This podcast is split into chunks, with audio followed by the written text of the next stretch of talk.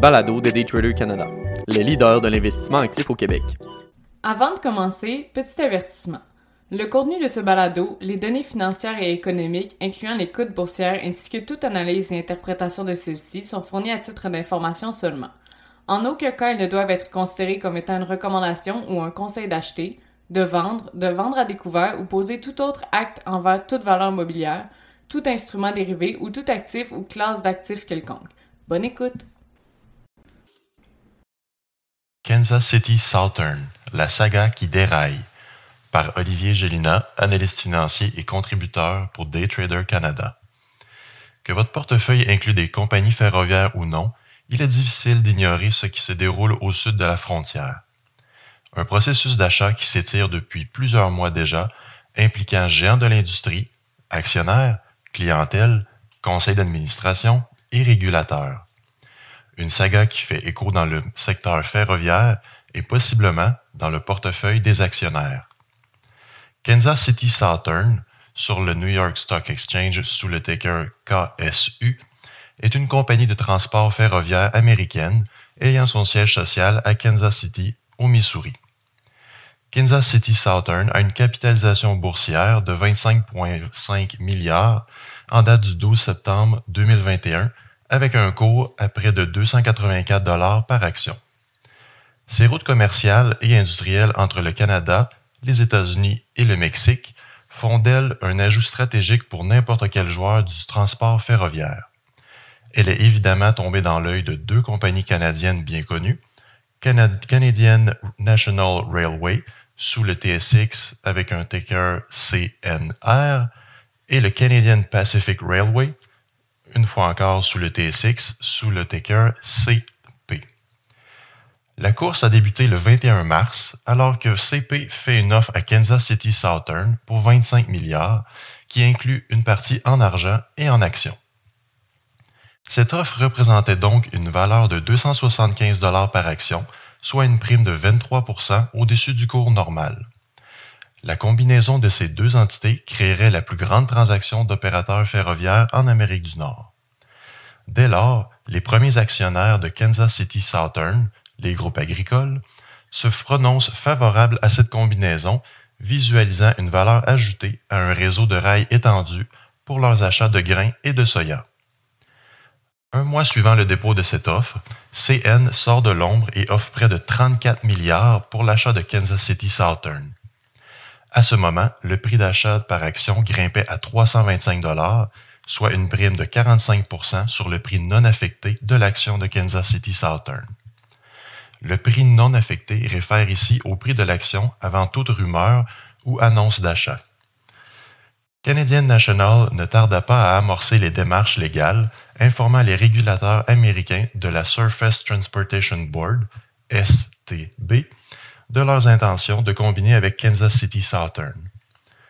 De son côté, CP conserve son offre à 25 milliards, citant que l'offre de son compétiteur ne tient pas la route. Il est à noter que très souvent, lors de l'annonce d'acquisition potentielle, le cours de l'action de la compagnie cible augmentera, reflétant la prime payée au-dessus du prix courant. Inversement, l'acquéreur verra le cours de son titre diminuer, reflétant cette même prime, perçue comme un excédent payé au-dessus de la valeur marchande. Idéalement, la prime payée devrait être inférieure à la valeur des synergies créées avec la combinaison des deux entités afin de voir l'acquisition comme étant à valeur ajoutée. Alors que les dédales de conformité et d'approbation commencent à fourmiller, nous avons vu la clientèle des services ferroviaires se prononcer à propos des offres sur la table. Cette clientèle, de taille et de spécialisation diverses, deviennent pratiquement des jetons de négociation alors que certaines entreprises supportent publiquement les deux offres. Les deux soumissionnaires présentent des lettres de support à la STB pour l'une ou l'autre des ententes afin de faire pencher la balance en leur faveur. Malgré son, offre inférieure, CP semble sortir vainqueur de cet exercice, citant plus de 1050 lettres en support à son offre plutôt que celle de CN. Du côté des régulateurs, les mots têtes s'accumulent. Les préoccupations de consolidation du secteur sont grandissantes, miroitant une entente détrimentaire aux travailleurs et à l'économie.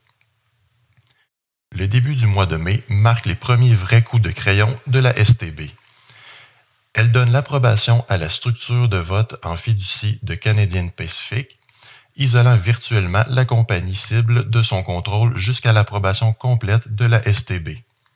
C'est à ce moment que Kansas City Southern sort de l'ombre en citant que l'offre de Canadian National demeure supérieure et donne un ultimatum de cinq jours à CP afin de présenter une offre supérieure. Un nouveau régulateur d'importance fait entendre sa voix suivant cette annonce. Le département de la justice, souvent référé comme le DOJ en anglais, cite que l'offre de CN apporte une menace bien plus réelle à la compétition de l'industrie que celle de CP. Canadian National, quant à lui, a fait face à un revers lorsque la STB refuse la structure de vote proposée. Se penchant sur la question, une nouvelle structure révisée est mise de l'avant, mais implique toutefois un coût additionnel de 2 milliards pour CN et ne garantit pas non plus son acceptation. À l'annonce de ces coûts additionnels, un actionnaire majeur de CN, TCI Fund Management, lève le ton contre le conseil d'administration et incite la compagnie à abandonner son offre pour Kansas City Southern. Parmi les raisons soulevées, les risques liés aux approbations requises ne pouvant être ignorés et qu'il devient excessivement irresponsable de poursuivre dans cette voie. Le conseil d'administration de CN ignorera cet avertissement et poursuit son processus d'achat. Entre-temps, les esprits s'échauffent. TCI Fund Management se munit d'un conseiller de taille, Kingsdale Advisors, en vue d'un possible proxy fight. Le proxy fight, ou bataille par procuration, se veut d'un regroupement d'actionnaires afin d'obtenir gain de cause sur certaines décisions, surpassant même celles du conseil d'administration. Au début du mois d'août, Canadian Pacific présente alors une offre révisée à 27 milliards pour Kansas City Southern. Cette offre n'est toutefois pas entérinée par la cible puisqu'elle ne constitue pas une offre supérieure à celle de leurs compétiteurs. Kansas City Southern décide alors de retarder le vote de ses actionnaires sur l'acceptation de l'offre de CN afin d'avoir le verdict de la décision de la STB sur la nouvelle structure proposée. Comble du spectacle, la STB rejette la structure de fiducie proposée par Canadian National, s'appuyant sur les modalités et agendas de paiement aux actionnaires. Kansas City Southern repousse donc la date de vote une seconde fois et se dit maintenant en discussion à la fois avec CN et CP. Le PDG de Canadian Pacific se dit toutefois moins enclin à conserver l'offre de 300 dollars par action si la STB ne se prononce pas avant la date limite du 12 septembre.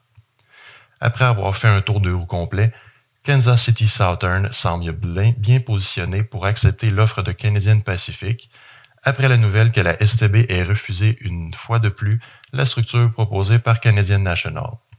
Malgré que ce dernier ait cinq jours afin de renégocier ses termes et possiblement changer la décision des régulateurs américains, le processus semble arriver au bout de ses rails.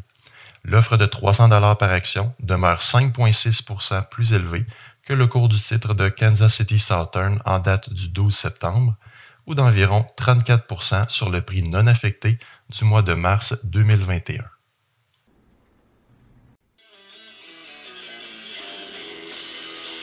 C'était le balado de Daytrader Canada. Pour plus d'informations sur nos programmes de formation et d'accompagnement, veuillez visiter daytradercanada.com.